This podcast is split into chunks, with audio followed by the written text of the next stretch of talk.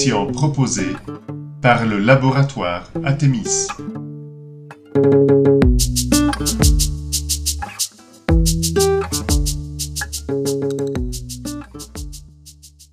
Bonsoir à toutes et à tous euh, pour cette nouvelle rencontre euh, Tenir debout dans le cadre du, média capacitant.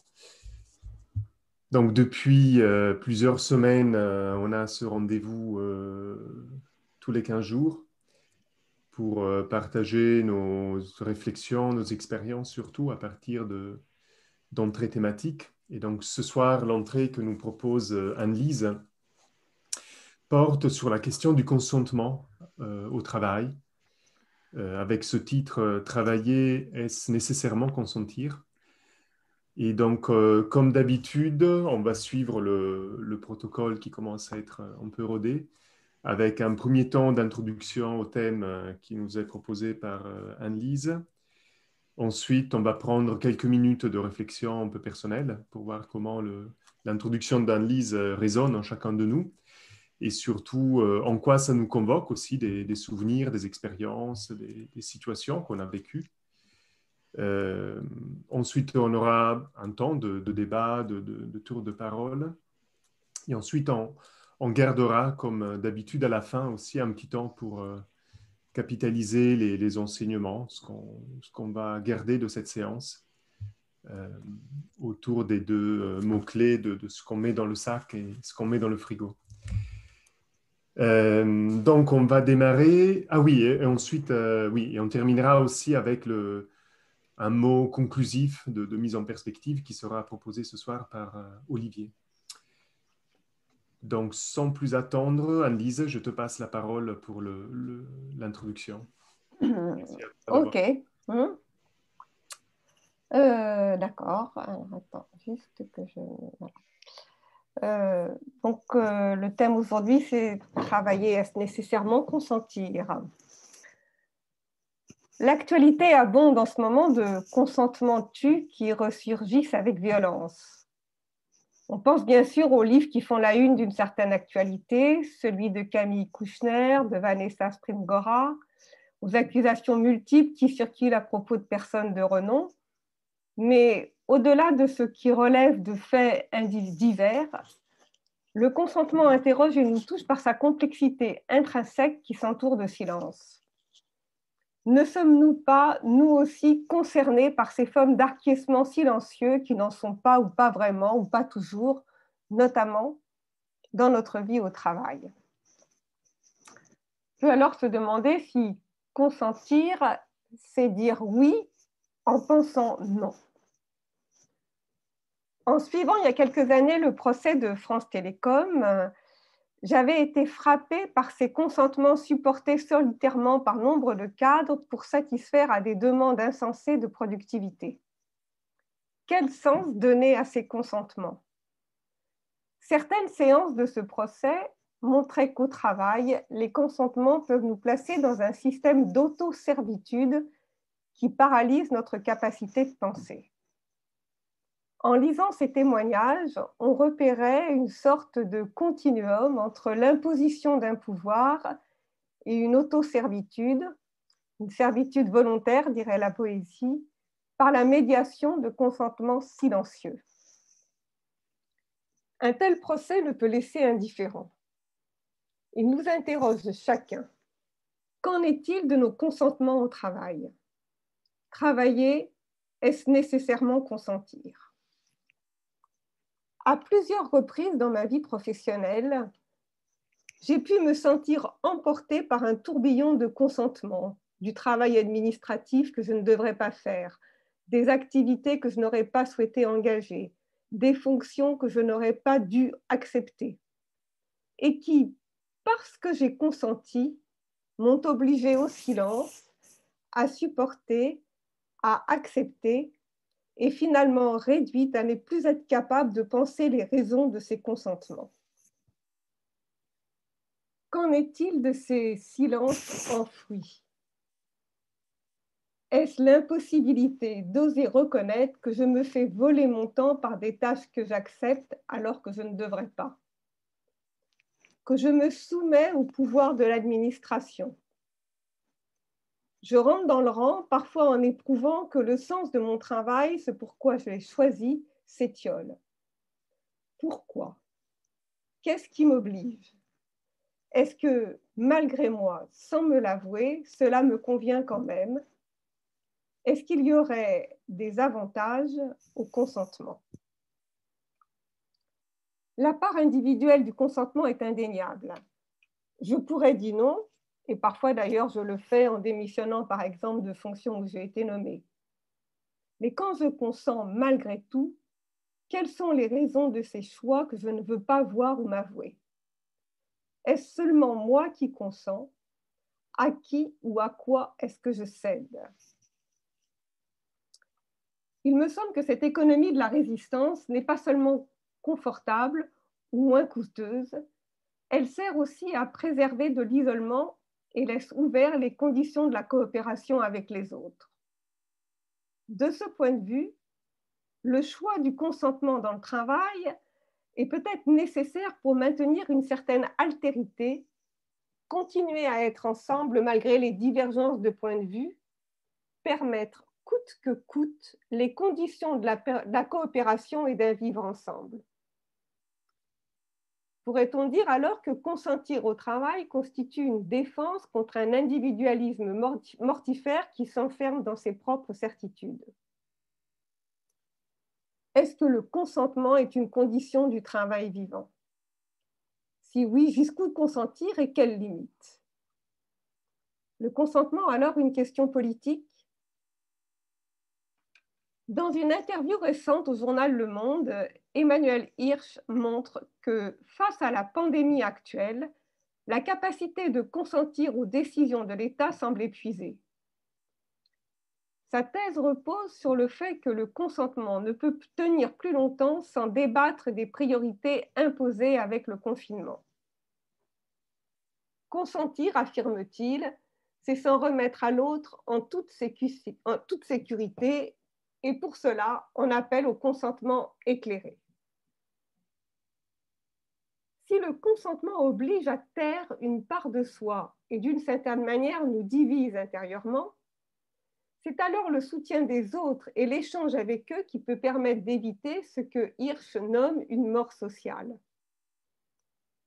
C'est par l'assurance d'une sécurité ou d'une cause à défendre ou à protéger collectivement que consentir peut faire sens. Accepter la négation d'un consentement ne me paraît possible que s'il s'agit de protéger ou défendre une cause supérieure en valeur, en valeur qui, d'une certaine manière, transcendent nos choix ou positions individuelles. La question du consentement au travail nous renvoie alors à celle de nos choix sociaux et politiques qui nous orientent dans nos manières de penser et d'agir. Comment faire pour, ce que nous pour, pour que ce que nous consentons à titre individuel puisse être soutenu collectivement pour que le consentement soit un ressort du développement et de l'émancipation et non l'atrophie de sa propre pensée.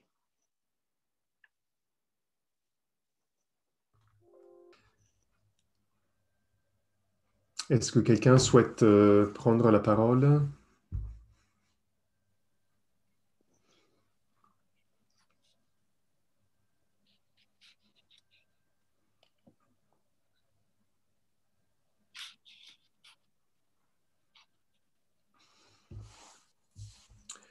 Jean-Pierre, tu veux réagir? J'étais en train de me dire, vous m'entendez là? Oui, bien. Actuellement, euh, dans la situation euh, sanitaire, il y a beaucoup de choses auxquelles je ne consens pas, et d'autres auxquelles je voudrais bien consentir, mais qui ne se présentent pas. Et parallèlement, je me mettais dans ma situation de travail antérieure, puisque ce privilège. Là, je suis en conférence. Hein. Je sais, vous m'avez sonné SC 95 quelque chose, puis vous m'avez laissé en suspens.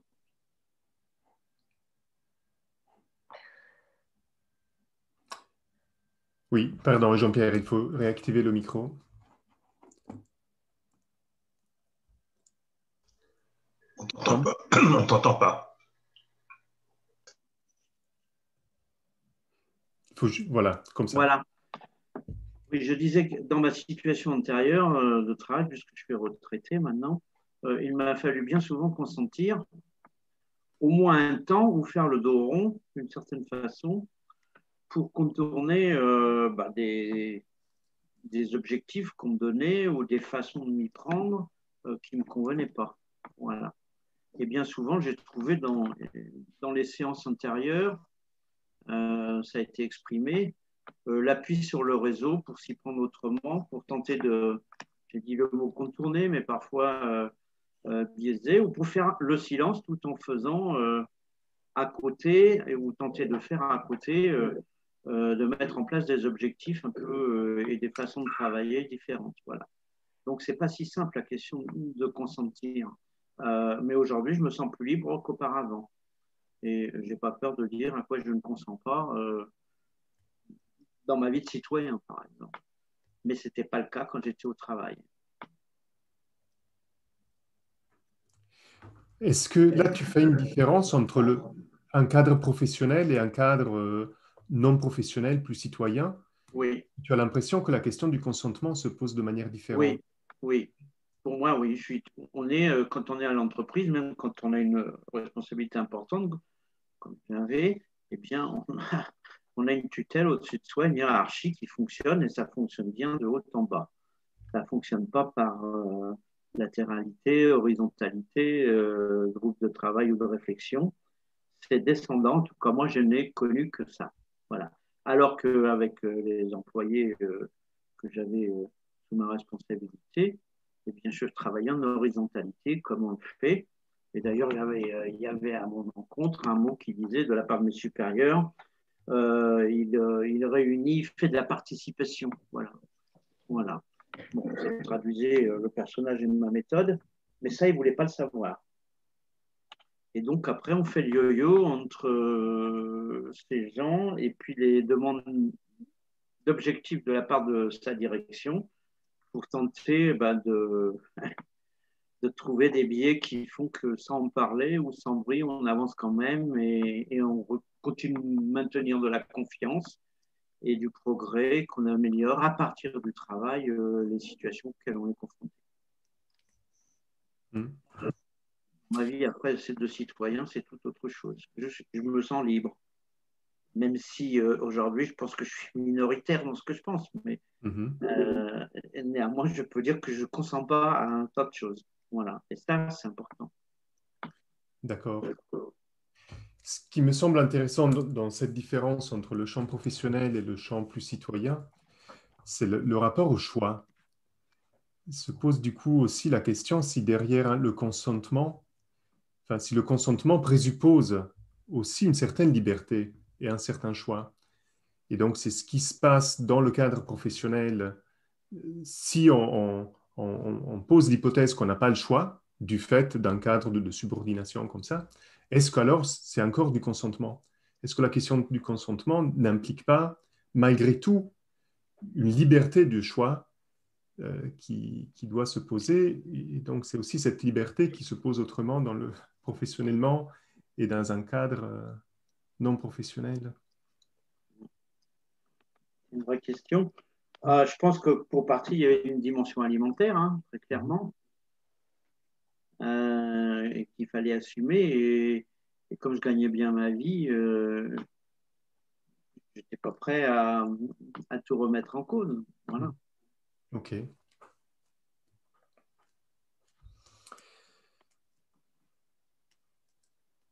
D'autres euh, réactions? François? Je veux bien. oui, c'est une réaction en fait, c'est maintenant que ça me vient par rapport à ce qu'on a, on a un peu discuté ces temps-ci. Je suis frappé par euh, la chose suivante. Il y a un usage très courant euh, du mot consentement, c'est dans le mariage. Quand on se marie, on est invité à euh, témoigner qu'on consent à prendre pour époux, pour épouse. Ce mot-là laisse Imaginez que le consentement est un mouvement libre, complet, sans réticence.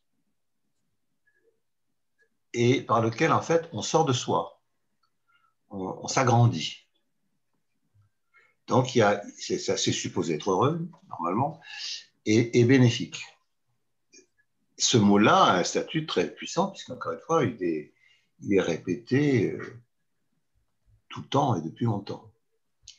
Puis effectivement, il y a aussi, euh, euh Anne-Lise faisait allusion euh, à l'ouvrage qui est sorti, qui s'appelle Le consentement, et où, je ne l'ai pas lu, mais enfin, j'ai entendu beaucoup, ce qui était discuté, c'est que peut-on parler de consentement de la part d'une personne qui, d'un côté, a l'air d'avoir accepté des relations, mais dont il est dit que, vu son âge et du rapport de domination, au moins symbolique, euh, qui se jouait avec euh, quelqu'un de plus âgé, plus connu et, admiré.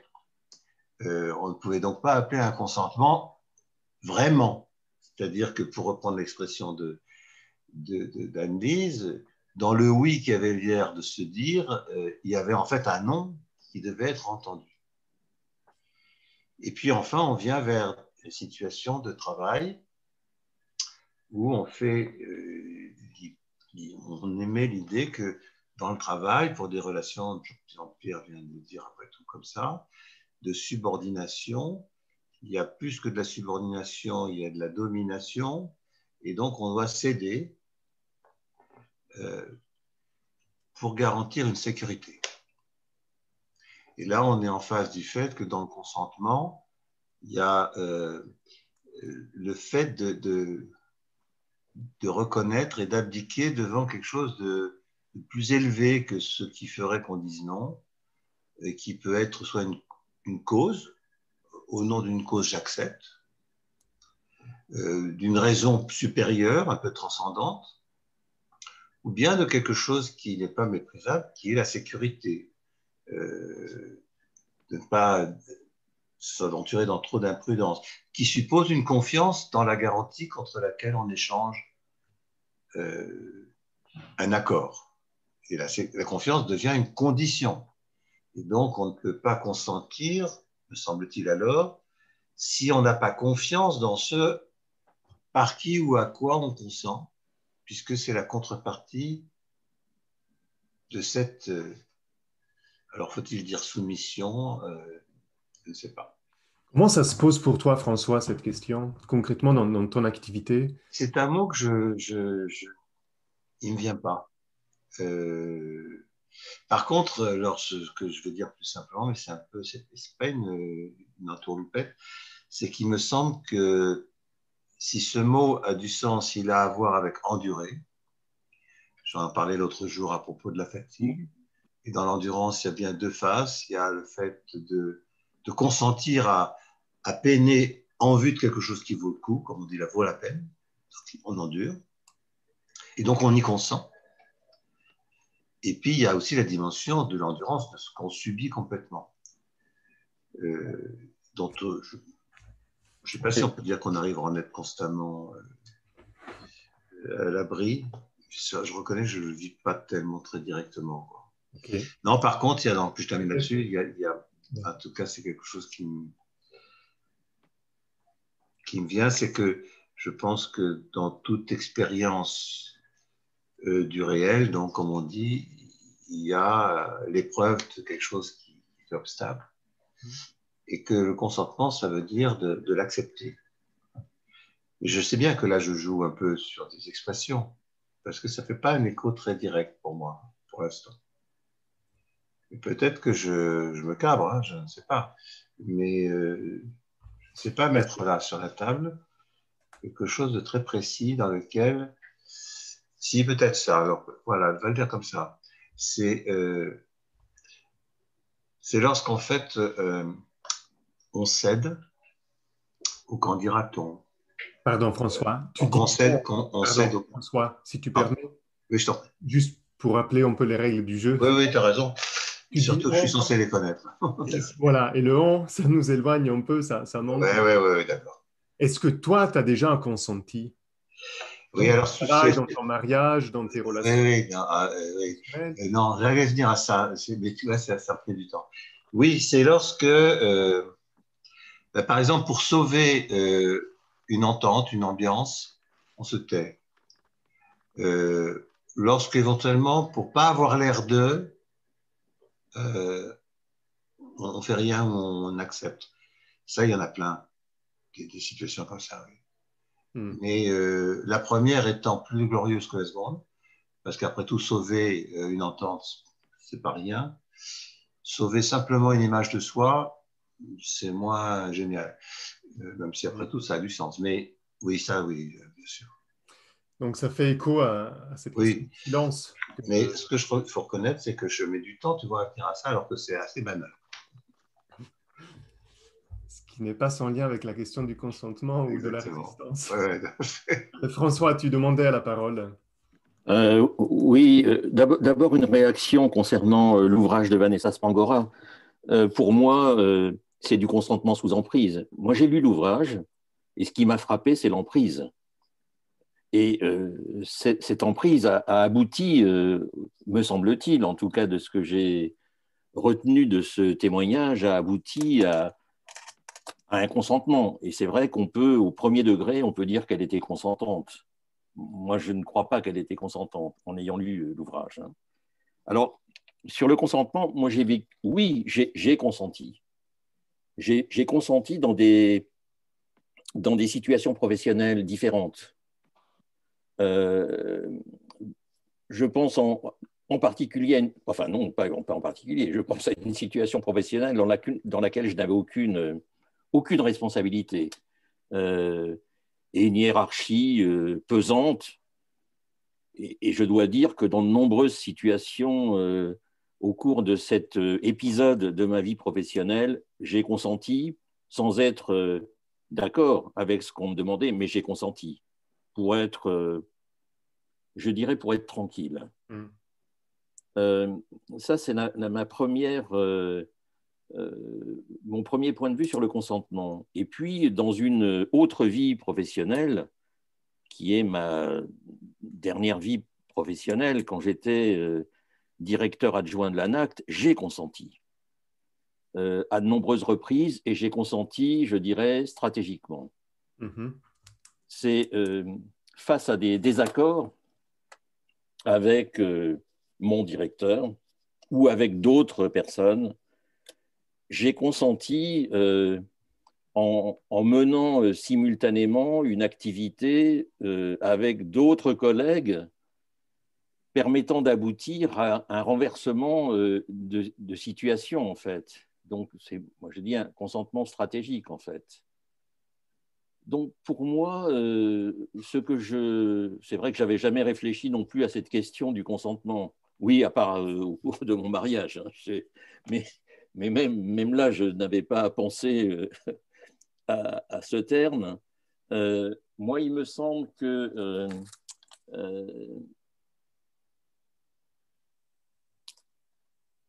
il, me semble que cette question du consentement, elle est il me semble qu'il faut l'aborder en fonction euh, à la fois des situations professionnelles et du statut dans les situations professionnelles. Je pense qu'il y a des situations dans lesquelles euh, euh, la question du consentement, je dirais, ne, se pose pas au regard du statut qu'on occupe dans l'organisation. Même si on occupe une position élevée dans l'organisation, la question du consentement, elle peut se poser de manière stratégique. Et puis, je pense qu'il y a des situations dans lesquelles les gens consentent parce qu'ils sont obligés de consentir. Enfin, ou alors, je ne sais pas quoi, ils font grève euh, collectivement. Euh, ils résistent finalement. Euh, moi, en tout cas, c'est comme ça que je perçois. Mm. Mais, mais c'est vrai qu'avant avant cette rencontre-là, je n'avais jamais pensé, pensé à cette question. Mm ce que tu dis, ça, me fait penser en, bon ergonome à la distinction entre le fait de donner l'apparence de suivre le, prescrit, ce qui, nous est demandé, mmh.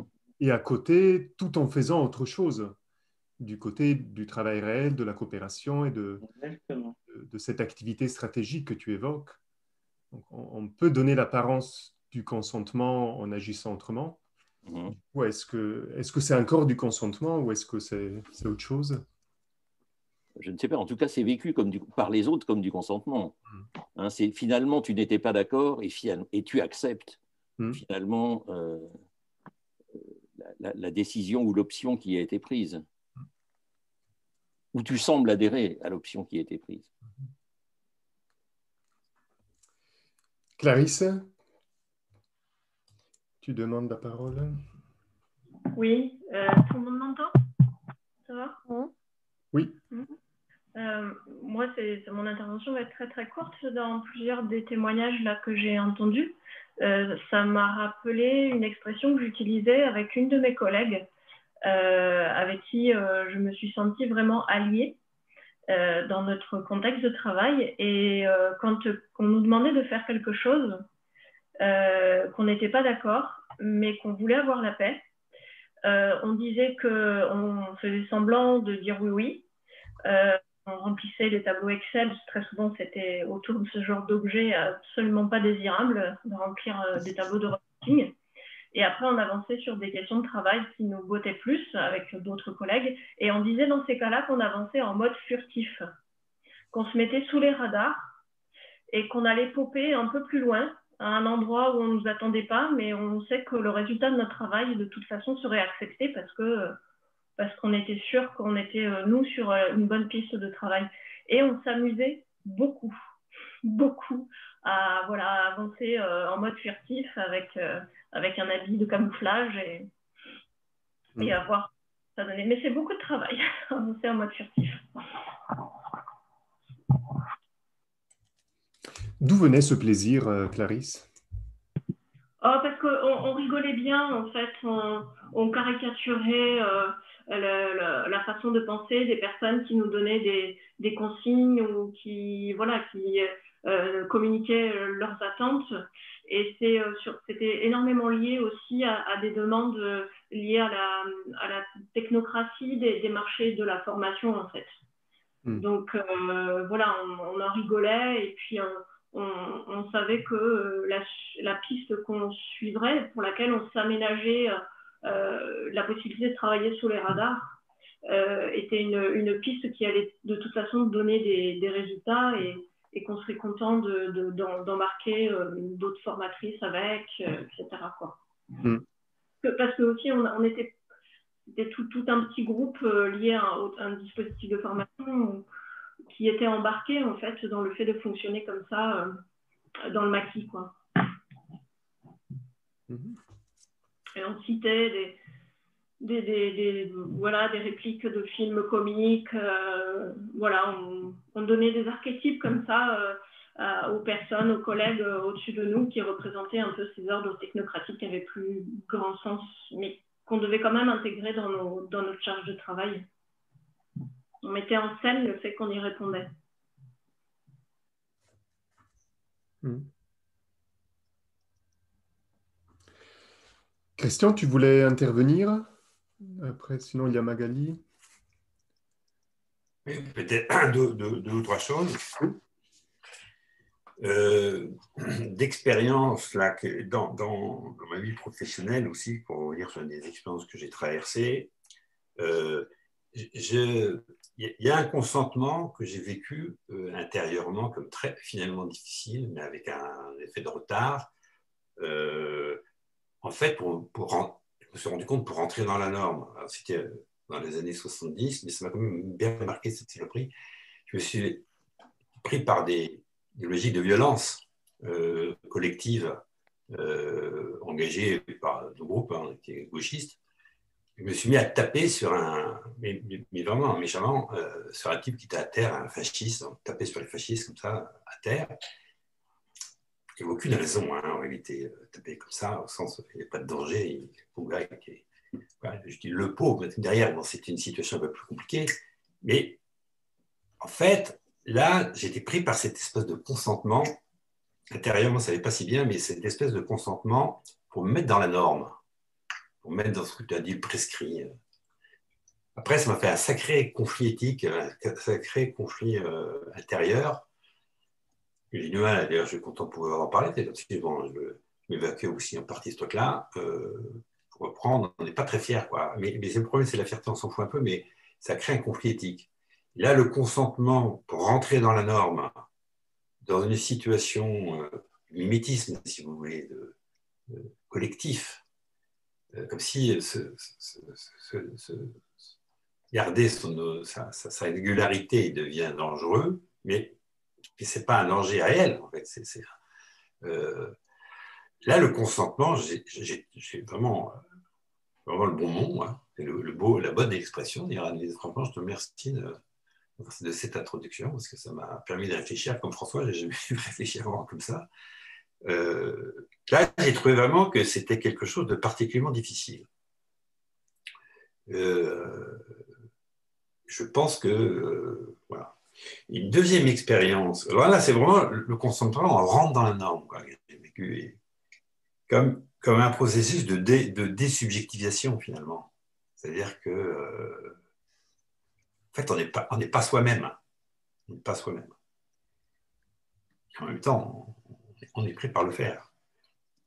A une deuxième situation que j'ai traversée de très grande violence également. Mais là, je ne l'ai pas du tout vécu, je me suis tu. Pour moi, se taire, ce n'est pas forcément consentir. Se taire est une manière de résister. Parce que si d'abord, quelquefois, on ne trouve pas les mots, on est tellement pris par la violence de ce que l'on ressent de la ce qu'on subit. On n'arrive pas à trouver les mots et, se taire et au contraire se, construire dans ce silence, c'est la manière de résister.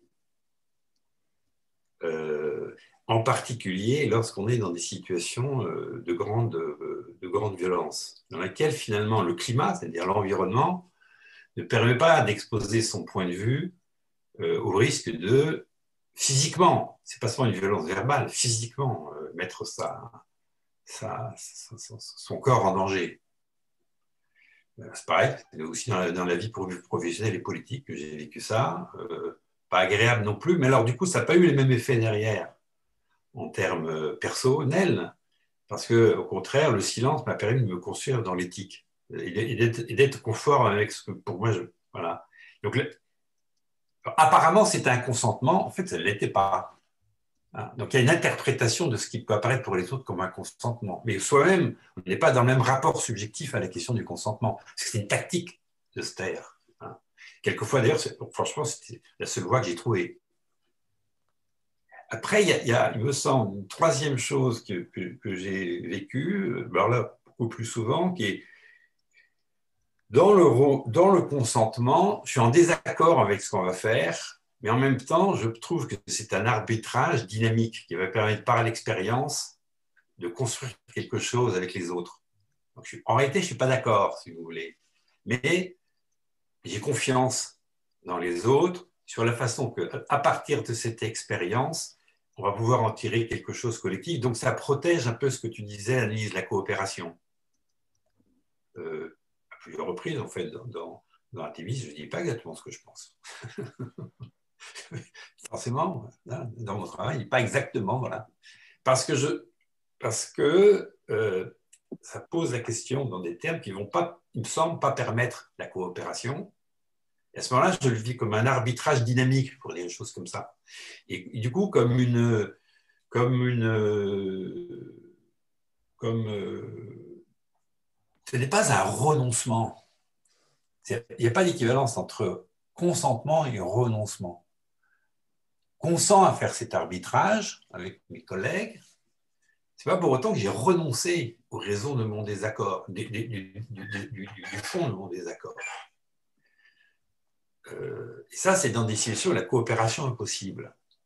la confiance est entretenue. J'ai ressenti fort, ce qui, est, quand même un effort sur soi-même, parce qu'on euh, voilà, c'est une espèce de processus réflexif sur lequel je, suis engagé. Puis, une dernière expérience, c'est quand j'étais vice-président de mon université euh, à la fonction RH, donc au fait, comme ça, directeur finalement, quasiment, parce que j'avais la responsabilité de la politique RH.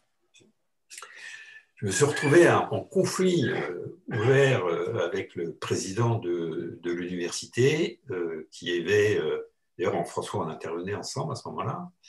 Euh, et en, conflit ouvert avec le fait que le, président de l'université a,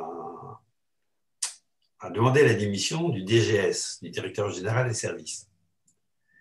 Démission que je trouvais particulièrement injuste parce que ce DGS avait bien entendu un certain nombre de choses qui, comme toute personne, mais en même temps, il était, extrêmement engagé dans la coopération, extrêmement engagé dans la capacité, de, en tout cas la recherche de faire évoluer l'organisation. C'était au moment de, c'était juste avant les fusions, c'était au moment de la loi sur euh, des Pécresse, donc des réorganisations importantes engagées par la loi Pécresse, Pécresse et donc des, réformes institutionnelles. Et alors là, euh, là c'est un, en fait, le consentement, j'ai pas pu ne pas j'étais pris par un, euh, pu ne pas consentir d'une certaine parce que j'avais pas le pouvoir de, le faire. Du coup, j'ai démissionné. Mais cette, démission, c'est assez compliqué parce que, par certains côtés, c'était un renoncement. C'est-à-dire une façon de consentir par la fuite, quoi. Parce que la démission, c'est une fuite. Euh, euh, que je trouve assez compliqué avec un espèce conflit intérieur sur l'arbitrage à suivre, pas simple. Euh, moi, je me suis peut-être raconté un peu des histoires, mais en même temps, je l'ai aussi, je l'ai revu à la fois comme une fuite, et à la fois une capacité de me redéployer. Je crois que c'est François qui dit ça, on se, redéploie, on fait un pas de côté, puis on reprend la question autrement. Euh, mais, en, même temps, la responsabilité euh, que j'avais, euh, c'était un trop, un trop gros effort de tenir le conflit, de le maintenir.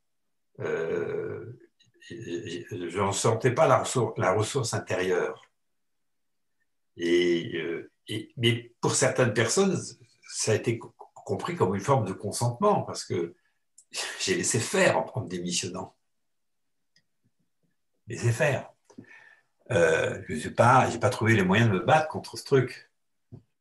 Euh, donc on voit que là, pour moi, c'est du point de vue de ce que j'ai euh, par rapport à des responsabilités. Euh, je, ne trouvais pas d'autre solution que, de, démissionner. Dans ma tête, je renonçais pas, mais je, rétablissais un, contournement, notamment par un, engagement encore plus important d'Artemis. Mais en même temps, de l'extérieur, ça a pu apparaître comme un consentement. Parce que de fait, je n'arrivais pas à trouver la faille dans ce système-là et qui, qui, qui, euh, qui euh, un, un caillou dans l'engrenage. Euh, donc, c'était ambivalent, quoi. Ma position était ambivalente. C'était à la fois une mode de consentement par la démission et puis un, espoir de pouvoir me redéployer pour reprendre le problème autrement. Parce qu'il me semble aussi que euh, dans certaines situations, euh, la puissance institutionnelle, la violence, nous, met dans des. m'a mis dans une espèce de. dans une incapacité personnelle à trouver une orientation que je pensais euh, possible. Et donc, euh, voilà, c'est un, mi-chemin entre le consentement et le renoncement. Là. Bon, je vais donner ça pour, contribuer à cet échange et aussi la façon dont finalement euh, le fait de pouvoir en parler, par exemple avec vous, je, trouve ça très important pour moi, euh, d'écouter comme ça, bon, dans un cadre collectif et puis introduit aussi, aussi, bien par toi, Lise. Euh, et je pense que c'est un espace, quoi, comme ça, ça aide à, encore à se construire, encore de se poser ces discussions, fait de mettre des mots sur cette expérience hein, ensemble, ça, contribue, ça contribue de ce point de vue. C'est une nouvelle chance de, de, faire en sorte que cette, période de renoncement peut peut-être conduire à quelque chose où on renonce moins et où, où le consentement ne relève pas du renoncement. Et parce qu'on retrouve, par le collectif qu'on constitue, c'est là où le collectif devient essentiel et un collectif politique, un collectif qui a comme un point d'appui absolument fondamental pour moi, vraiment fondamental. C'est un plan perso, là, je parle. On la relève de Sandro qui m'a fait savoir qu'il était obligé de, de rendre l'antenne, comme on dit, puisqu'il avait un petit problème. Donc, euh, je prends la, les rênes de l'animation. Donc, euh, la parole était demandée par Magali. Je voudrais juste, avant de la lui laisser, qu'on ait en tête, malgré tout, euh, enfin, malgré tout, qu'on ait en tête une, une, dimension que, à laquelle Annelise a fait allusion, qui est France Télécom. Et ça fait un peu rebond par rapport à ce que vient de dire Christian, le débat de savoir, sachant qu'on n'est pas dans la conscience des uns et des autres, mais entre le fait que des gens sont restés, n'ont pas démissionné, et d'autres l'ont fait, euh, il n'est pas certain que la question du consentement passe de manière aussi nette euh, qu'il l'apparaîtrait. Et la remarque laisse à entendre qu'il peut y avoir dans le fait de démissionner des, manières qui en réalité n'ont pas forcément l'air de, d'une position aussi nette que euh, pour ceux qui ont essayé, comme ils ont pu, de, faire quelque chose et donc ont été résistés tout en ayant l'air de consentir. Il y a quelque chose là, je pense, qui, dans une histoire qui est très très vive et qui est dans la, mémoire de tous, euh, vaut le coup peut-être être recyclé. Euh, Magali.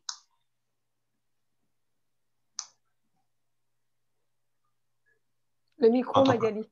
On t'entend pas. Hein? Voilà, c'est bon là. C'est un sujet qui est encore euh, pour moi euh, en cours en fait. Un, dossier, ça fait deux ans que ça dure. Euh, ou pour des questions de prévention, j'ai pu rencontrer le président de, de mon entreprise pour lui montrer en quoi il pouvait, je pouvais l'outiller en fin de compte pour porter euh, une démarche de prévention auprès des organisations professionnelles qu'il rencontrait, en quoi on pouvait être ressource pour ça, et en quoi je me suis vue au cours de cette discussion confier un tout autre sujet qui était euh, quelque chose qui ne me convenait pas du tout, en fait, d'agir sur euh, un autre facteur beaucoup plus économique qui ne me convenait pas du tout. Et, euh, cette histoire de consentement, elle me pose la question de la résistance, en fait, aussi, en creux.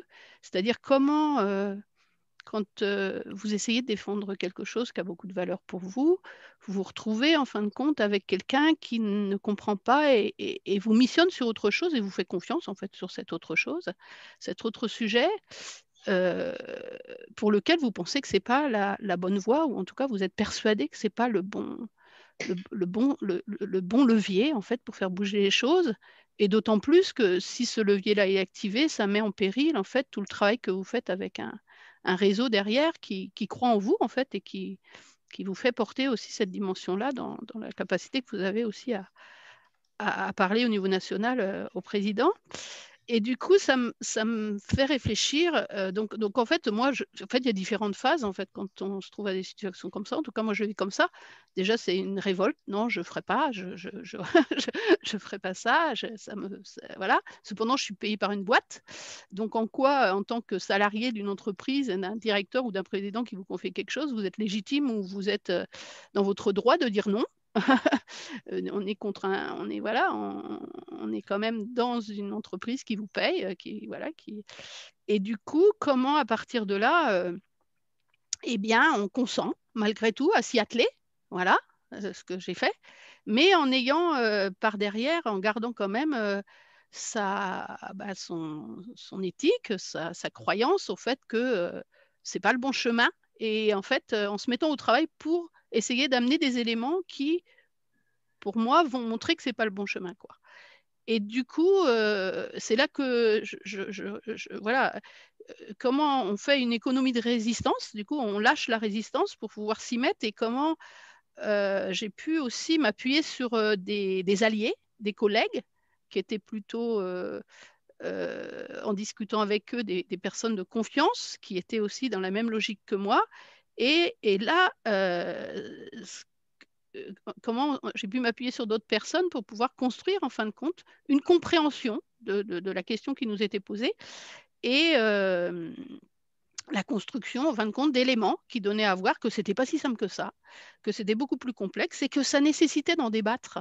Et en fait, quand on se trouve comme ça acculé à une commande, euh, ce qui me gêne le plus, c'est qu'on ne puisse pas en débattre et, replacer ça euh, à un niveau euh, des personnes qui ont, qui ont donné la commande pour pouvoir vraiment, en fin de compte, comprendre ce qu'il y a derrière, pouvoir argumenter, pouvoir en débattre, pouvoir... Et ça, ça me manque énormément. Et je pense qu'il y a des fois on lâche et on consent parce que aussi il n'y a pas cette ressource du débat à plusieurs euh, pour pouvoir euh, construire autre chose en fin de compte qui permet que chacun avance sur ses représentations.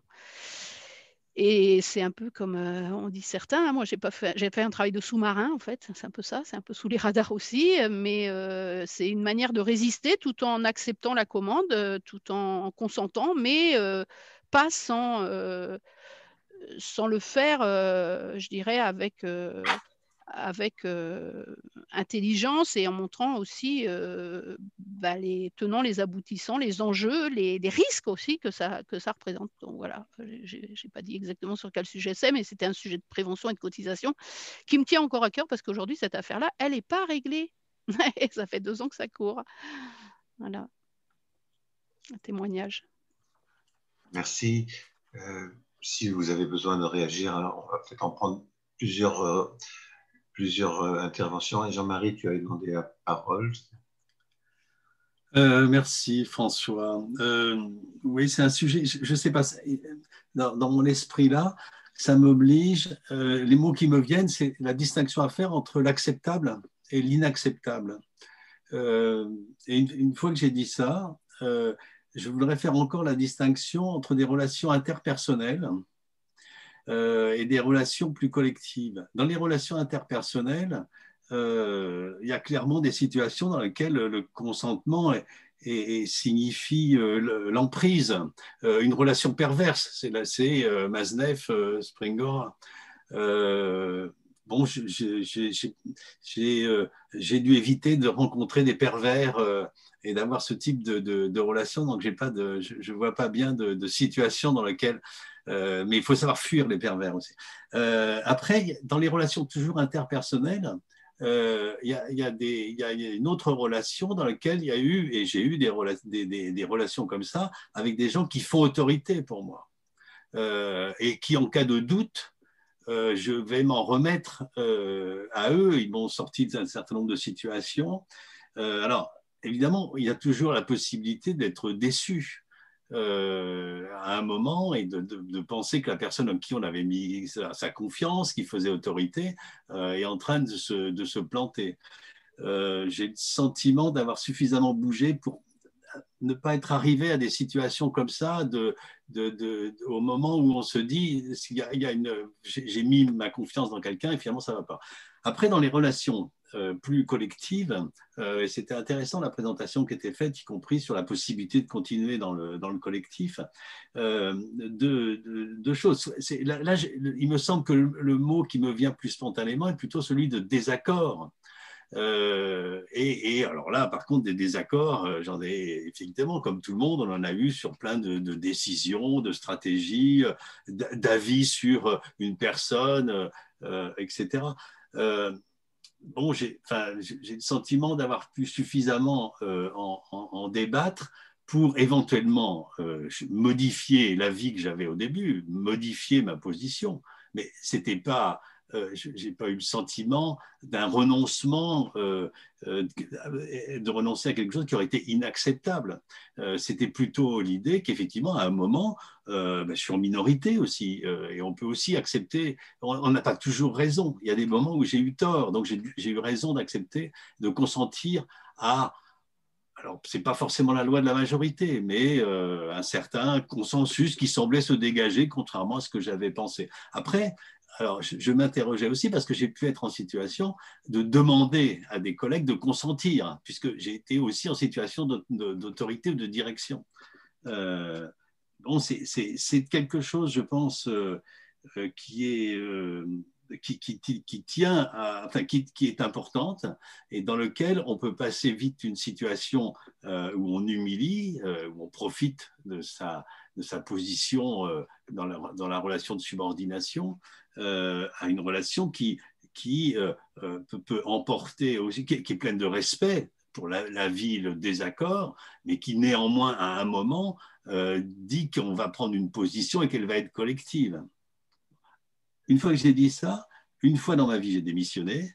Euh, j'ai démissionné avec fracas, dans, mettant dans une situation, mais j'étais jeune, dans une situation euh, euh, financière, professionnelle. J'étais jeune, mais j'avais déjà un, fils, assez catastrophique. Mais, mais, mais c'était alors l'argument. C'est pour ça que je pensais à, l'inacceptable. Quelque chose était inacceptable, c'était un, conflit avec une mise en cause d'une personne, d'un collègue, et, tout a été fait pour préserver ma situation dans l'organisme dans lequel j'étais, euh, au détriment de la solidarité que je voulais montrer, éprouver vis-à-vis de ce collègue euh, qui, à mon avis, était injustement euh, mis en cause pour des raisons à la fois politiques et, personnelles, peu, peu, importe, c'était une situation dans le milieu associatif, et bon, on voit bien comment ça peut arriver. Bah, quelque part, je me dis qu'effectivement, là, quelque chose m'a paru inacceptable. Euh, et dans ces cas-là, euh, il faut le marquer par un acte euh, qui, enfin, en tout cas dans cette situation-là, me paraissait être que la, seule chose possible, c'est la démission. Mais c'est pas du tout la même chose que à un moment d'être en désaccord, d'en avoir ras-le-bol qu'on vous demande du reporting avec des tableaux Excel dont on sait pertinemment qu'ils iront sur une étagère. Bon, est-ce que, que là, on consent à quelque chose d'inacceptable euh, c'est une décision qui dépend aussi de l'acceptable et l'inacceptable. Ce pas des choses qui sont en soi fixées pour l'éternité. Ça dépend de beaucoup, beaucoup de paramètres, mais simplement on doit, on doit arbitrer euh, et en revanche maintenir l'idée que dans la vie, il y a bien des choses inacceptables. Oui. Euh, ça, ça me, paraît, ça me paraît aussi important que l'idée qu'on se déshonore pas euh, à chaque fois qu'on n'a pas emporté le morceau sur une décision, d'abord parce qu'on n'a pas forcément raison, et puis parce qu'à certains moments, euh, bon, euh, ok, c'est pas pas ce qu'on aurait aimé faire, mais après tout. Hein. Est-ce que si on tire un peu ce fil, on aurait, il y a deux situations pures qui seraient un accord enthousiaste sans réticence euh, à quelque chose. Et puis inversement, il y a le refus de l'inacceptable, donc euh, ce qui n'est pas accepté. Et entre les deux, on serait toujours sur euh, des modalités variées, mais toujours dans une situation où ça va relever d'un consentement à, à organiser puisqu'il y a, il y a tension, il y a débat, il y a, euh, altérité euh, en soi, avec les autres, euh, avec le monde, enfin diversement. Et d'une certaine manière, ça finirait par laisser penser que c'est consubstantiel de toute activité, quoi. dès lors qu'elle est, elle est aux prises avec un réel qui lui résiste pas au point qu'on cède et qui ne serait pas suffisamment vaincu qu'il n'y aurait rien à reprocher, si on est toujours là-dedans, est-ce que consentement, ça devient synonyme finalement de, de l'activité?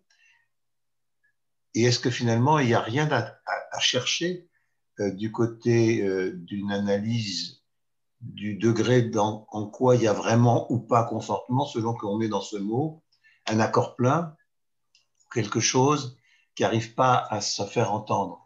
Pour reprendre ce dont parlait euh, Anne-Lise.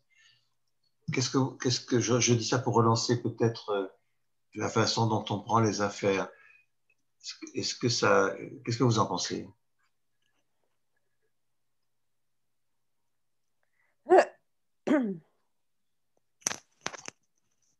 Anne-Lise?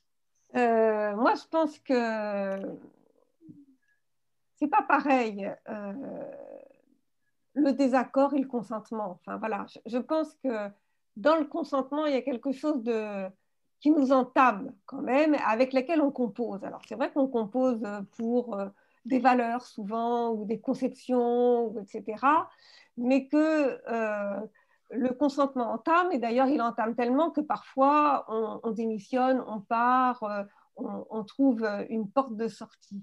Mais quand on n'a pas la porte de sortie, je pense que la question du consentement est, compliquée parce qu'il nous met nous-mêmes euh, aux prises entre euh, la nécessité de ne pas s'enfermer dans des certitudes, de ne pas s'enfermer dans le fait d'avoir raison, mais euh, la tension aussi avec pas perdre ce à quoi on tient, pas perdre ce à quoi on tient. Euh, dans le travail, moi, euh, autant je n'ai pas consenti à une époque et j'ai démissionné, euh, mais j'ai trouvé une solution. Alors, lâche, pas lâche, peu importe. mais par moment, par exemple, là, dans le travail, on voit qu'on a des formes d'obligation, par exemple, de concevoir des diplômes ou de concevoir des pédagogies. On a des formes qui nous obligent, auxquels on doit consentir et qui euh, finissent par véritablement entamer euh, nos, conceptions euh, pédagogiques, nos conceptions de la formation, nos valeurs, etc.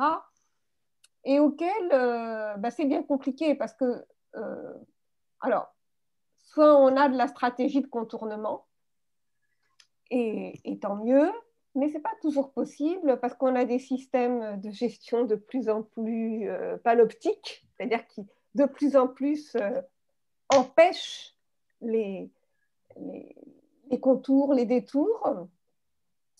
Et euh, on consent. et en consentant, on a parfois le sentiment de perdre le sens de ce que l'on fait. Je pense que, alors, j'ai euh, un tempérament à résister, donc ça, mais j'ai quand même des collègues qui sont partis à la retraite et qui me disent Je suis parti au bon moment parce qu'il n'y avait plus de sens. donc, on voit bien que le consentement peut quand même euh, euh, entamer quand les contours, la ressource du collectif, la, la possibilité du partage se, devient de plus en plus limité. Donc, je pense que euh, et c'est pas simplement du désaccord sur lequel il faut qu'on débatte et sur lequel on peut euh, finalement reconnaître qu'on a tort. Ou, voilà. Je pense à quelque chose de, de, plus entamant dans la question du consentement. je trouve ça très important. D'abord, tu parles de moi d'une manière excellente, je suis parti au bon moment, c'est-à-dire que je suis parti de la fin au moment où c'était vraiment devenu... J'ai eu de la chance, quoi, comme, on dit certaines personnes, semble-t-il, à toi. Mais euh, ce que je trouve, que tu ajoutes dans ce que tu viens de dire, euh, c'est que le consentement, comme tu dis, ça entame, c'est-à-dire que ce qui se joue, ce n'est pas une adversité de n'importe quelle nature, c'est une adversité morale. Et donc, euh, ce que tu proposes, c'est que le mot consentement, il n'est pas simplement le fait euh, euh, d'avoir à, se coltiner avec ce qui résiste comme ça, mm. mais avec une adversité morale. Tu parles de valeur, tu parles de sens, et donc tu dis, effectivement, l'enjeu, c'est de ne pas lâcher ce à quoi on tient, on pourrait même dire ce par quoi on tient. Oui. Et, et, et, et qu'autrement dit, là, il y a un niveau de la, on va dire, de la négociation avec le monde, avec le réel, qui est quand même très concrètement euh, pris dans, la, dans le registre des valeurs, dans ce que tu dis, euh, et pas dans un autre. C'est même pas, peut-être par rapport à ce que disait Jean-Marie, par exemple, c'est même pas cognitif au sens, euh, au sens d'avoir raison ou tort, au sens de l'analyse. Toi, tu, tu, tu, tu, et parce que avoir raison ou tort dans le registre de l'analyse, on peut y consentir, parce que comme mm. disait Jean-Marie, après tout, on n'est pas sûr d'avoir raison, c'est en essayant qu'on verra, et on peut garder, ou comme disait Christian tout à l'heure, je peux ne pas être d'accord, mais au nom, par contre, d'une dimension de la valeur qui est, par exemple, qu'on se, se, se défasse pas, qu'on ne se débande pas, que le collectif se tienne, que ce qui est supérieur à ça, c'est la qualité, par exemple, d'une entente, passe par un silence qu'on fait. Et c'est pas le même consentement se faisant, parce qu'au contraire, ce qui est activé, c'est quelque chose à quoi on tient et à quoi on ne cède pas. Mm. Et on reste ensemble. Jusqu'au mm. jour où ça ne vaut plus le coup. Donc en réalité, c'est un même mot qui glisse euh, dans des registres où en fait, il ne s'agit pas de la même chose. Alors, comme dans la vie quotidienne, tout ça s'est mêlé, on peut finir par derrière. Mais ce n'est pas pareil. Ouais. Pardon? Est-ce qu'on ne pourrait pas inverser la proposition d'analyse Parce que j'ai entendu, c'est que le consentement entame jusqu'à perdre le sens. Est-ce que ce n'est pas dans l'autre sens, en fait, qu'il faut lire C'est parce qu'on a perdu le sens que le consentement entame. C'est parce qu'on a perdu le, au, regard euh, de l'expérience universitaire qui est la mienne, euh, je n'ai pas le sentiment que le, les tâches administratives, je, consentais à les faire. Il y avait même des cours où les, étudiants ils étaient là, je ne sais pas trop pourquoi. Bon, euh, c'était pas très euh, agréable. Du coup, euh, il y avait quelque chose euh, d'un consentement. Et je ne peux pas dire que ça m'entamait, au sens le consentement entame, c'était plutôt un compromis pour faire quelque chose, mais qui était engagé dans quelque chose était engagé dans, un sens. Je pense que euh, si on se réfère à l'expérience de l'enseignement supérieur actuel, qu'on a, les certains d'entre nous ici ont, ont, vécu, je pense que c'est dans l'autre sens que ça passe. C'est parce que le sens politique a été perdu euh, que, alors, la dimension de consentement est amenée à entamer. Mais je pense que c'est important d'inverser les propos parce que euh, euh, c'est justement la, on pourrait dire la débandade politique, y compris dans ce milieu universitaire, euh, qui a conduit à ce sentiment de consentement qui entame, qui, qui, renvoie, lui, à un renoncement politique dans les années 80, qui est post-68 d'une certaine manière qui n'a pas réussi à se redresser euh, dans, dans, cette affaire, c'est-à-dire d'avoir des intellectuels qui se mettent au service d'un projet collectif et politique, sociétal. Et c'est ce type de basculement qui, de mon point de vue, fait qu'à un moment donné, ce consentement entame. Mais toi, c'est intéressant parce qu'un certain nombre d'opérations qui apparaissent pour certains universitaires comme entamantes, que moi j'ai vécu, peut-être le même, hein, les cours, les trucs administratifs, ça ne m'entamait pas. Je ne dis pas que ça me faisait plaisir de le faire, hein. mais ça ne me sentait pas entamé euh, parce qu'il y avait une autre dimension. très certainement aussi parce que, parallèle, on avait créé avec François Athévis, mais euh, je ne vais pas dire que je n'étais pas content de passer à la retraite non plus. pour d'autres raisons, c'est-à-dire de, liberté plus grande. Mais je ne veux pas dire que je ne voilà, je pouvais pas reprendre ton discussion en disant que le consentement entamait Donc, on voit que des mêmes activités dans une même situation, universitaire, euh, un peu dégradée, pour certains, ça les entame, pour d'autres, non. Le point de vue qui est le mien, c'est que euh, c'est le, le fait d'avoir renoncé à un projet politique et sociétal des universitaires qui conduit à ça. Et que d'une certaine manière, c'est le renoncement politique des intellectuels qui conduit au fait que ensuite le consentement entame. J'aurais plutôt une proposition à inverser l'ordre logique de, ton propos. Mm-hmm. Est-ce qu'on peut entendre euh, la réaction de, personnes que nous n'avons pas entendues, voire même qu'on ne voit pas? Euh, Je ne sais pas, par exemple, est-ce qu'Amélie, euh, vous auriez quelque chose à exprimer dans ce débat pour que ce soit un débat avec vous, justement? Aussi mon ami Jacob qui a une expérience proche de ça. Oui, mais je vais essayer de faire la tournée des. Bonjour, est-ce que vous m'entendez? Oui.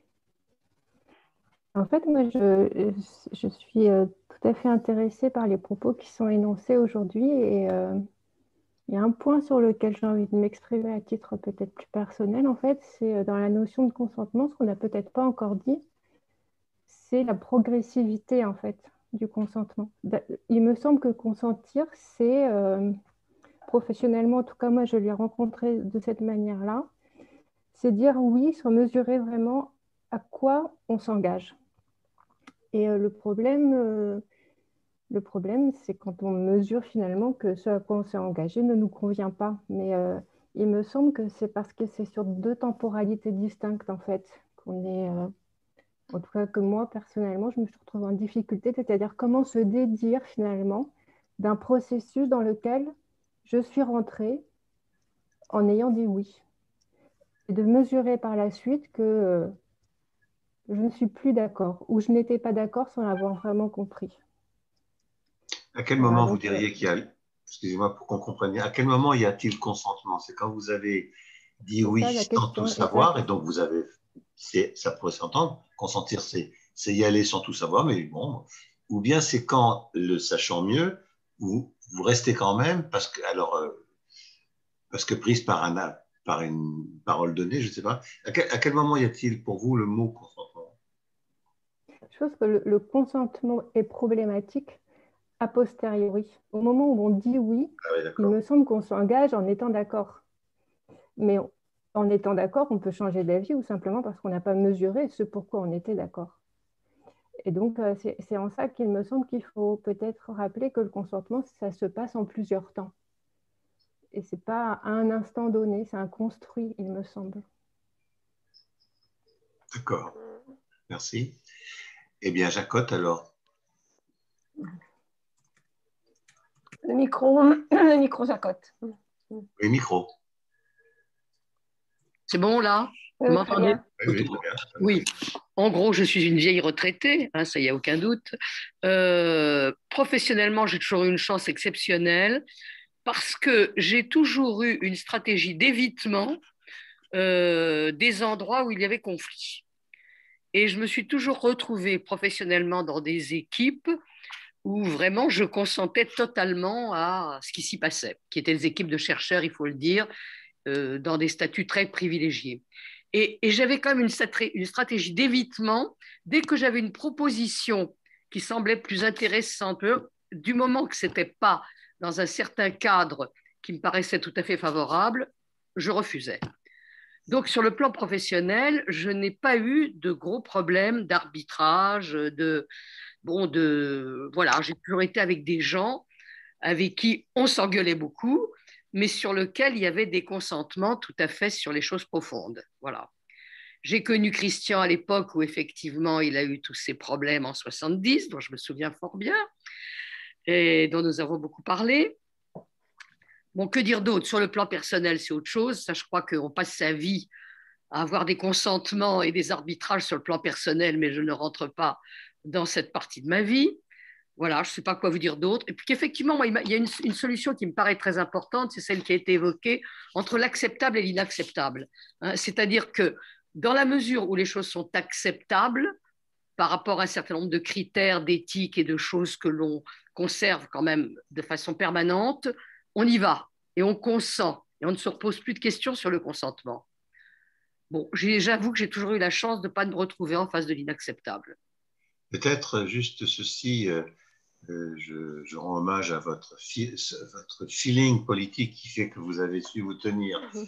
loin des endroits où ça bastonnait. Mais ah, c'est pas ça que j'ai dit. Non, Mais par contre, ce qu'on peut imaginer, et c'est un enjeu d'actualité peut-être, c'est qu'on se retrouve à certains moments de l'histoire dans des situations dont on ne peut pas euh, déclarer qu'on en est ou pas, on est, on est dedans. Par le confinement, on est dedans ce qui peut être déclaré, c'est euh, le rapport qu'on décide d'avoir avec lui.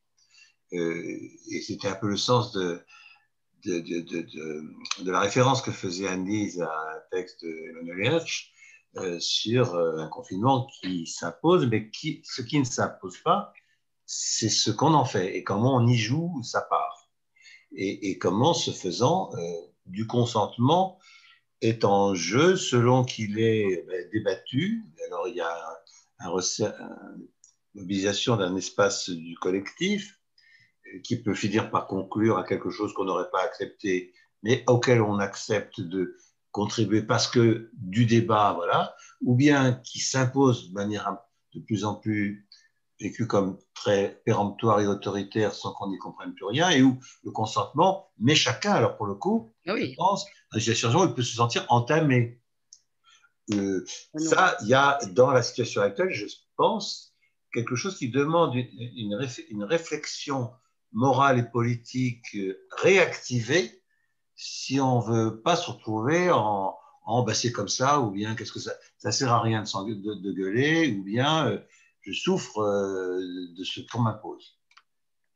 Non, moi je crois que c'est une question de limite.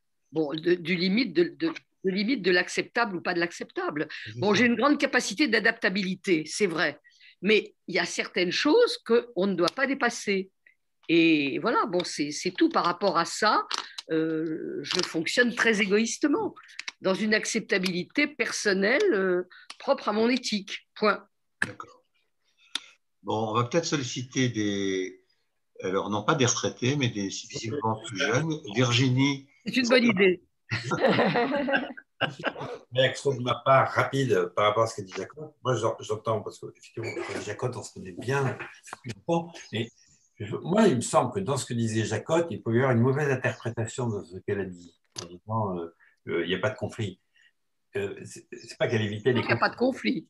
C'est pas qu'elle évitait les conflits, c'est que l'engagement, l'articulation qu'elle faisait, qu'elle a faite, en tout cas, c'est les choix. Et les choix. Et entre, mais parce qu'il y avait un engagement politique dans la façon dont. Oui, d'accord, oui, là, je. cherche, lui, lui, lui, permettait de vivre autrement, cette question qu'on appelle le consentement. Je, trouve que euh, ça, ça, ça, vient renforcer quand même le point de vue qui est de dire, lorsque le point de vue politique est là et entretenu, oui, c'est ça. Oui. autrement la question. Ça. mais je, enfin, je crois que... Enfin, je pense qu'on avait bien compris ça. Est-ce qu'on peut solliciter alors l'avis de la, la, contre, la contre, ah, je ne vais pas y arriver. La contribution de Virginie. Oui, en fait, c'est pas Virginie, c'est Marilyn. Ah bah, euh, voilà, je suis sur son. Voilà, donc euh, en fait, je suis désolée parce que je n'ai pas entendu le, début de, ce que disait Annie Zulman. Probablement parce que. Enfin, moi. Ah, on n'entend pas. Ah oui, bloqué. Euh, au niveau des, horaires. Donc, je suis, je suis désolée. Alors, pour ce qui me concerne, j'entendais la, question des, expériences sur le, sur le consentement, euh, le consentement et le désaccord. Alors, euh, sur une deuxième expérience de travail, on m'avait demandé effectivement euh, un, certain, un certain positionnement que j'ai refusé. Et donc, je suis partie de, l'entreprise dans laquelle, laquelle j'étais, parce que pour moi, ça aurait été de, l'inacceptable de l'inacceptable, pas d'un point de vue politique simplement, mais également parce que euh, je me disais qu'accepter à ce niveau-là euh, risquait de, m'entamer physiquement. Et de m'entamer physiquement, bah, du coup, je suis restée une, longue période où euh, j'ai cherché du travail parce que bah, c'était pas, facile et puis surtout parce que ayant euh, décidé de ne pas céder à, certains aspects, euh, euh, de ne pas entamer mes valeurs, eh bien, j'avais du mal également ensuite à, rentrer dans des, dans des organisations qui, qui pouvaient les entamer. Donc, j'ai eu effectivement une, grande période de passage un peu, on dirait, très, très difficile pour, pour sauvegarder mes, pour sauvegarder, mes valeurs. On a parlé tout à l'heure de, valeurs, on a parlé de sens, euh, on a parlé de, morale. Euh, je ne sais pas vivre autrement que, cela. Donc, euh, donc, pour moi, c'était important d'être là-dessus. Et puis également, j'ai apprécié, je crois que c'est tout au début, le, premier, le premier monsieur qui faisait donc l'animation qui, a posé une question. Le consentement n'implique-t-il pas une liberté de choix? Donc, euh, si on consent, alors on peut dire que quelqu'un consent parce que la personne a une liberté de choix. Et moi, je travaille beaucoup en ce moment sur la servitude. Et donc, je, ça m'a amené sur la, sur la question.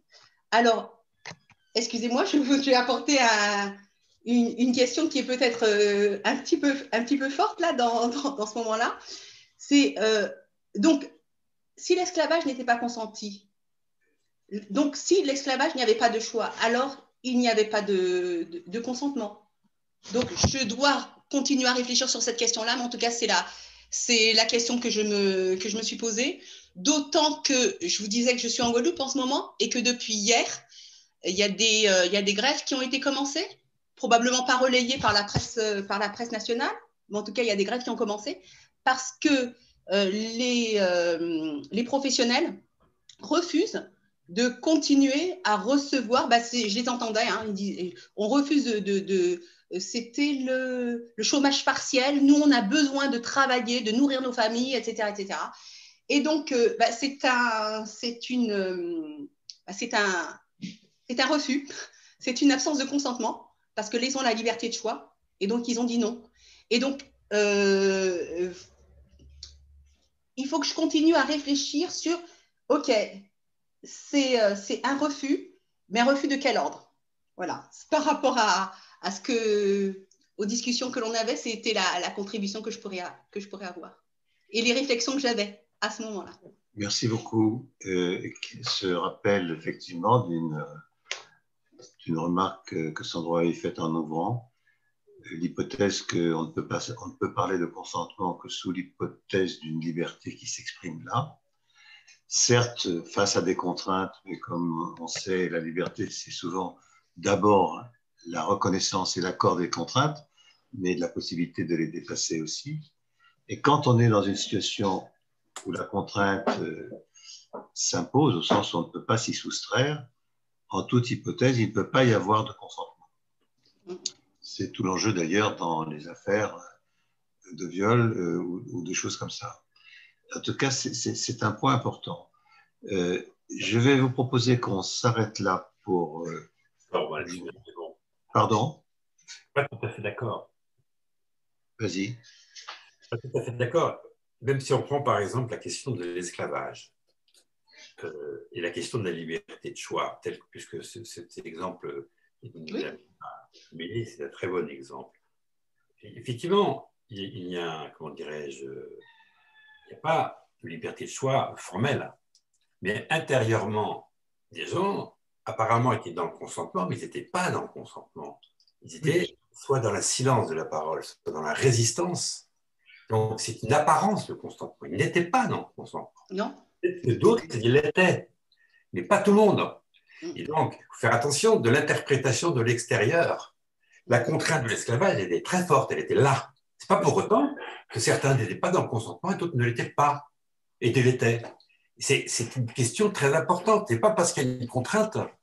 Attention, on peut être dans une contrainte extrêmement forte. On peut être aussi dans la dictature nazie. On peut être, sous la torture nazie, extrêmement fort. C'est pas pour autant que la question de trouver un choix ou non, et le silence, et, le, le, et ne pas dire que c'est un consentement. Donc, il faut faire attention à ça. Moi, je ne crois pas qu'il y ait de situations dans lesquelles cette question ne se pose pas, y compris en termes de contrainte et de violence de la contrainte. Je pense que cette question, elle se pose dans toute situation. Et euh, la, liberté de choix, elle existe toujours en partie, y compris dans l'esclavage, de se taire de résister intérieurement. Donc, euh, on a plein de témoignages d'une force incroyable, apparemment, qui était dans le consentement, mais pas du tout dans la réalité. Et donc, euh, ce n'est pas la, violence de la, force de la violence. Excuse-moi, mais là, tu, euh, pas tu dis quelque chose de, je crois, très important, mais sur un mode, me semble-t-il, qui, qui, inverse ce que, en tout cas, moi, j'avais compris. Oui, c'est exactement. Ça inverse ce que j'ai dit. Pas du tout par rapport à ce que disait Billy, je disais par rapport à la conclusion que tu en tires. Non, mais justement. Des situations qui empêchent, le, qui, qui, ne, dans lesquelles il y a la, la, pas du tout par rapport à ce que dit Amélie. Hein. D'accord, alors ok. Par rapport à la conclusion que tu en as tirée, en disant il y a des, il y a des contraintes ensuite, qui fait que cette question-là. Euh, la contrainte est tellement forte que. Non. Parce que ce, ah, il y a des situations donc, de domination. Pardon? Il y a des situations de domination dans lesquelles le consentement ne peut pas s'exprimer, sauf qu'en réalité, la domination n'est jamais absolue. Ah il, y a, donc toujours la possibilité d'un consentement qui euh, relève d'une dimension extrêmement intime et privée dont il ne faut pas conclure à son existence ou à son absence sur la seule base euh, de, de, la force qui s'exerce. Voilà. Oui, tout à fait. Tout à fait d'accord. là, on est sur des thèmes très profonds pour ce qui nous occupe. C'était pas, attention, ce que je dis n'était pas du tout en contradiction avec ce que disait. Non, non, d'accord. de fait, décidément, mal compris ce qu'il disait. Bon, il est temps que ça s'arrête. Euh, euh, je vous propose qu'on reprenne l'exercice que nous avons maintenant mis en place, que chacun d'entre vous, euh, sur le, fil de conversation, témoigne de deux, de deux dimensions, ce qu'on a appelé le sac et le frigo. C'est-à-dire le sac, c'est qu'est-ce que de cet échange vous retenez là qui, vous sert tout de suite, que vous pouvez relayer, euh, j'allais dire dès demain, dans vos activités, et que vous avez capté là, et qu'il est intéressant que vous notiez. Et puis le frigo, c'est dans ce que nous avons discuté, qu'est-ce qui relève de dimensions euh, dont vous ne saurez rien faire tout de suite, que vous allez laisser reposer un peu, mais dont vous sentez qu'elles ont vocation à un jour euh, être reprises pour euh, des approfondissements ou des usages à venir. Voilà. Donc entre ce qui est tout de suite utilisable pour vous, qui fait sens immédiatement, et ce qui vous met au travail pour euh, des résultats euh, à venir. Donc si vous voulez bien, notez ça dans, la colonne. C'est utile parce que ça, ça laisse trace et nous, à un moment donné, on fera un usage, anonymisé évidemment, de toutes ces remarques que vous faites au fil des séances pour essayer de faire surgir soit des questions nouvelles, soit des façons de, s'y prendre, dont on essaiera de faire le meilleur usage possible. Voilà, donc je vous laisse euh, documenter cette, cette, ce fil.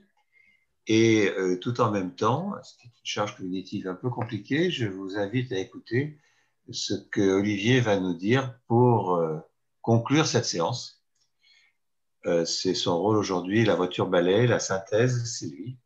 Et donc, ils nous disent comment il a voilà, retenu ce qui lui paraît compter le plus. Ouais, j'ai noté quelques points, j'en ai 75, donc euh, ça va prendre pas plus d'une heure de synthèse. Euh, j'ai 4-5 points notés euh, dans nos échanges. je ne sais pas si vous m'entendez, parce que parfois j'ai des problèmes avec mon Si, non, c'est bien. C'est déjà ça. C'est une angoisse profonde chez moi. Euh, donc j'ai quatre points en réalité. Le, premier, ce que je trouve intéressant euh, dans nos échanges, c'est on voit, et je trouve que ça c'est vraiment, euh, je ne sais pas si c'est un signe du temps, mais je le relève quand même comme un signe du temps, c'est le renversement de l'acception du mot consentement. D'ailleurs, François, c'est amusant, tu as commencé par évoquer l'enthousiasme, j'imagine, du consentement devant, euh, devant le, maire ou le curé. Euh, et on voit bien que le consentement avait une acception positive, c'est-à-dire c'est ce que vous avez dit, Virginie, la question de la liberté, la question de, de, construire ensemble, de consentir à quelque chose. Et on voit bien que dans les échanges qui prédominent, c'est pas ça, c'est la dimension plus négative, plus destructrice, plus de la compromission, de la violence que ça peut nous faire, euh, de la, du fait de s'y perdre, soi, de, s'y perdre soi-même, etc. Donc on voit bien qu'à travers le, consentement, il y, a, quelque chose, et est-ce que c'est quelque chose d'aujourd'hui ou c'est quelque chose de plus ancien, mais cette espèce de renversement euh, du fait que consentir, euh, ce qui prédomine, c'est le risque de se perdre et de s'y perdre. Ça, c'était mon premier point. le deuxième point, euh, c'est qu'on voit qu'à travers euh, cette dimension euh, du, consentement, moi j'ai retenu deux polarités, deux pôles. alors je vais dire un et deux, mais il n'y a pas d'ordre. Je les nomme dans, dans, un ordre, mais il n'y a pas de hiérarchie dans ces manières dont je les introduis. Le premier, on voit bien, c'est le risque qui est pris dans le consentement, c'est ce que je relevais juste à l'instant, euh, c'est la dimension plus destructrice euh, du consentement. C'est-à-dire, en consentant, je risque euh, de me perdre, je risque une forme d'aliénation, d'avilissement, de devenir étranger à moi-même, etc. etc. mais, et du coup, bien sûr, tout cela nous met sous nos gardes au risque de ne rien faire pour ne pas rentrer dans cette dynamique destructrice. Et en même temps, euh, le deuxième pôle, euh, elle est une dimension plus constructive, c'est-à-dire consentir, on pourrait dire que c'est inhérent à l'activité de travail. Consentir, c'est une capacité euh, que l'on a à rester ouvert au réel, ouvert et sensible au réel qui nous arrive, au monde, dans la capacité à rencontrer ce réel, à rencontrer les autres et donc à construire et à faire quelque chose. donc c'est plutôt la dimension d'une aventure, la dimension qui va permettre de se découvrir, de découvrir et de se découvrir et d'une certaine manière de sentir ensemble, qui est euh, l'étymologie du, mot euh, consentir. Et c'est même à la fois une condition de l'activité, il ne peut pas y avoir d'activité de travail, de mon point de vue, sans consentement, c'est-à-dire le risque que l'on prend de la rencontre du réel. Et le deuxième élément, c'est que euh, le consentement, c'est aussi la condition de la coopération.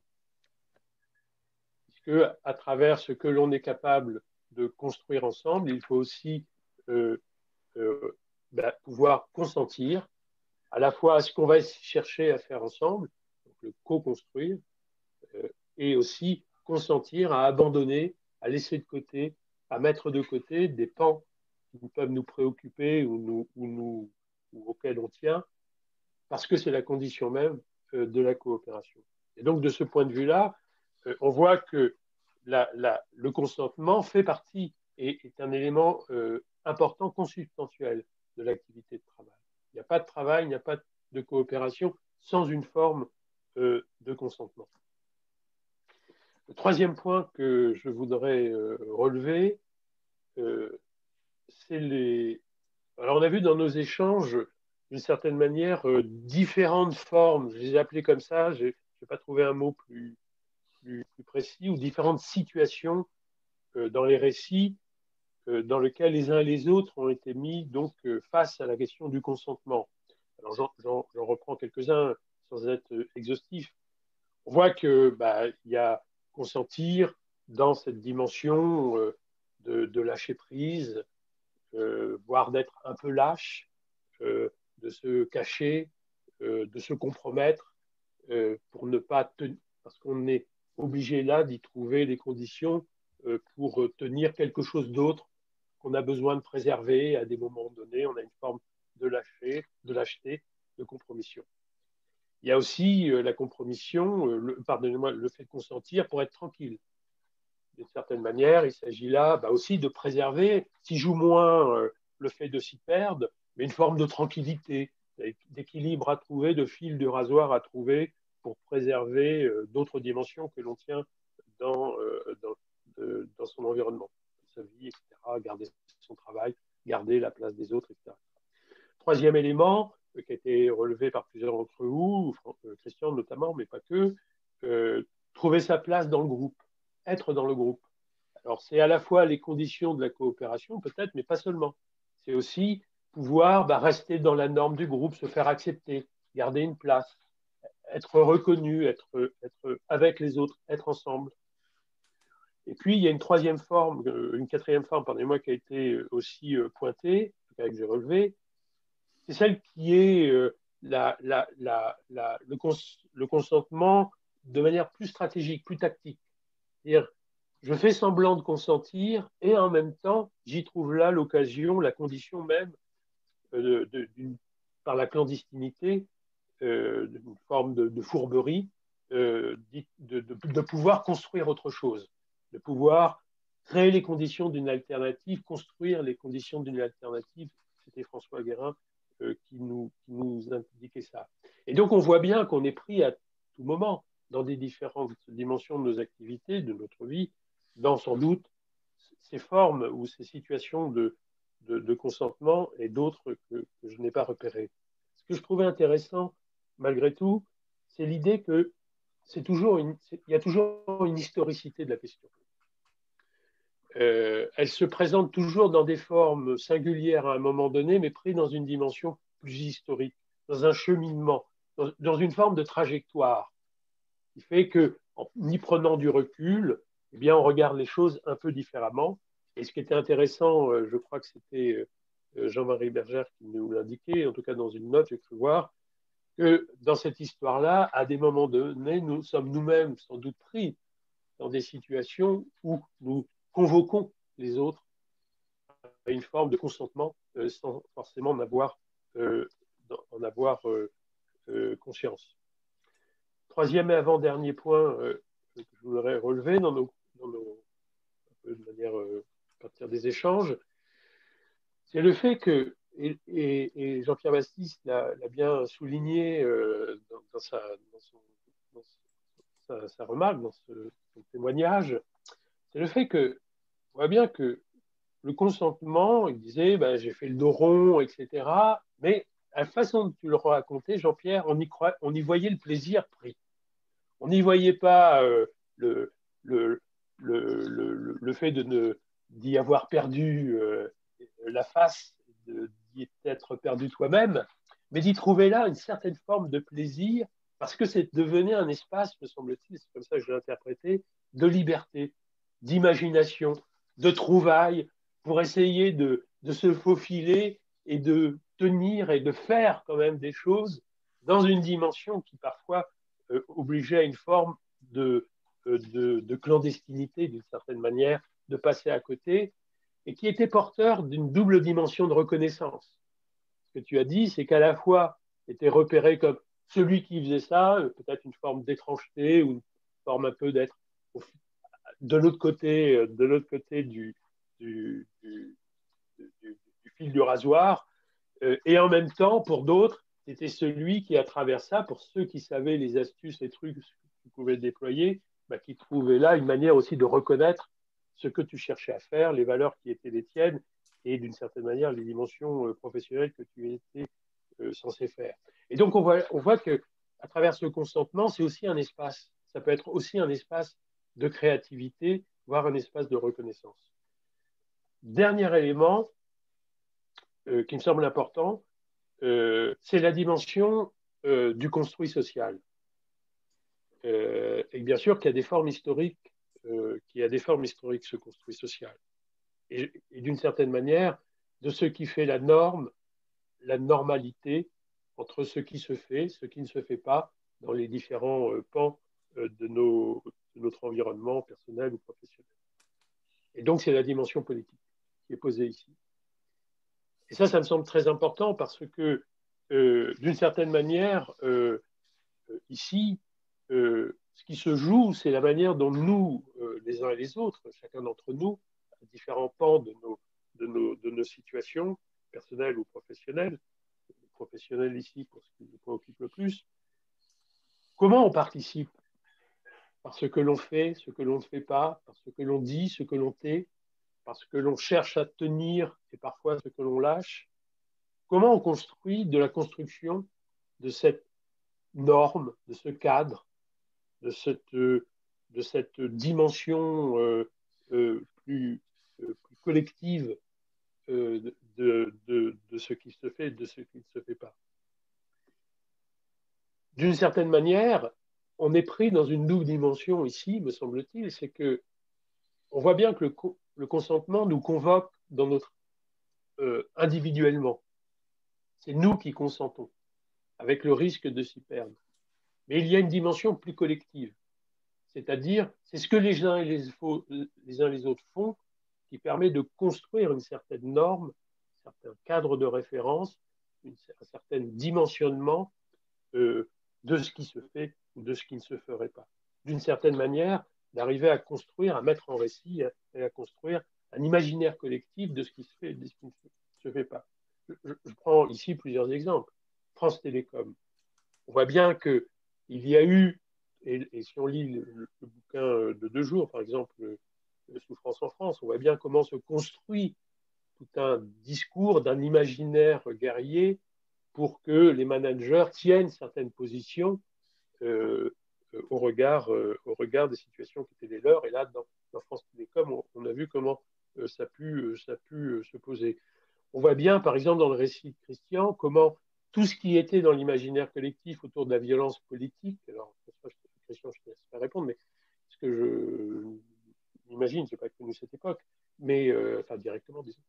On voit bien qu'ici, il y avait tout, un, tout quelque chose qui se construisait autour de la place de la violence politique comme une, comme une dimension qu'il fallait tenir euh, dans une forme de, militantisme et de lutte euh, politique. On voit bien, par exemple, là, dans Hubert, ce que je trouve très intéressant, c'est qu'on est sorti du discours où tout le monde devait être auto-entrepreneur, tout le monde euh, devait, pouvait construire sa petite trajectoire, et on était dans la, dans la, euh, ça, dans la nouvelle économie. je cherche le mot que dit Macron, je ne vais pas le retrouver. Et qu'aujourd'hui, un, certain nombre de, personnes qui travaillent dans ces entreprises-là bah, cherchent à sortir de ce cet entre, entrepreneuriat, auto-entrepreneuriat, à revenir dans une norme euh, du, salariat plus classique, etc., etc., Et donc, il me semble que cette, dimension du, consentement est, est, aussi une dimension politique. Et je rajouterai un dernier point, c'est qu'aussi, il me semble, c'est une dimension professionnelle. C'est-à-dire le réglage de ce qui se fait, de ce qu'on peut tenir, de la manière de le tenir, est une dimension politique, mais c'est aussi une dimension professionnelle. Ça fait partie des éléments qu'on est plus ou moins en capacité de mobiliser dans des situations qui parfois nous surprennent et nous débordent. Et on sait bien la place ici des échanges professionnels pour aider à reconstruire et à mettre, à remanier hein, les, les, règles de travail, pour reprendre la psychodynamique du travail, mais pour à la fois nous aider à repérer des points de repère et construire ensemble collectivement des points de repère professionnels et donc construire les conditions d'une dynamique collective autour euh, des, collectifs de travail. Voilà. Merci Olivier. Emporté par l'élan, j'ajouterais bien l'idée que c'est la dimension même institutionnelle que tu, que tu mets euh, assez en mouvement et à quoi on est assez sensible dans ce que nous essayons de développer.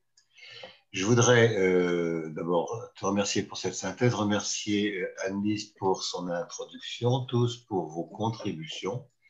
Euh, C'était, j'ai trouvé une séance très intéressante. Comme, on commence à en prendre l'habitude, ce qui est heureux.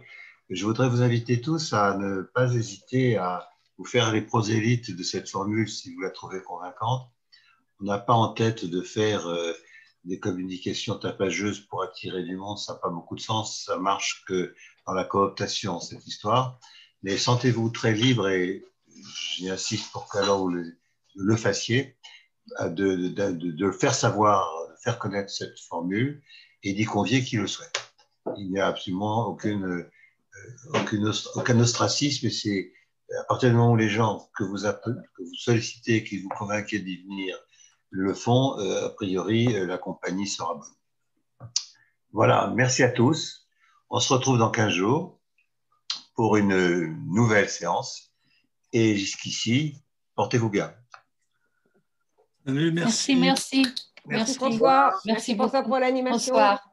Bravo. Bravo. Bonne Bonsoir. Au revoir, au revoir. Merci beaucoup.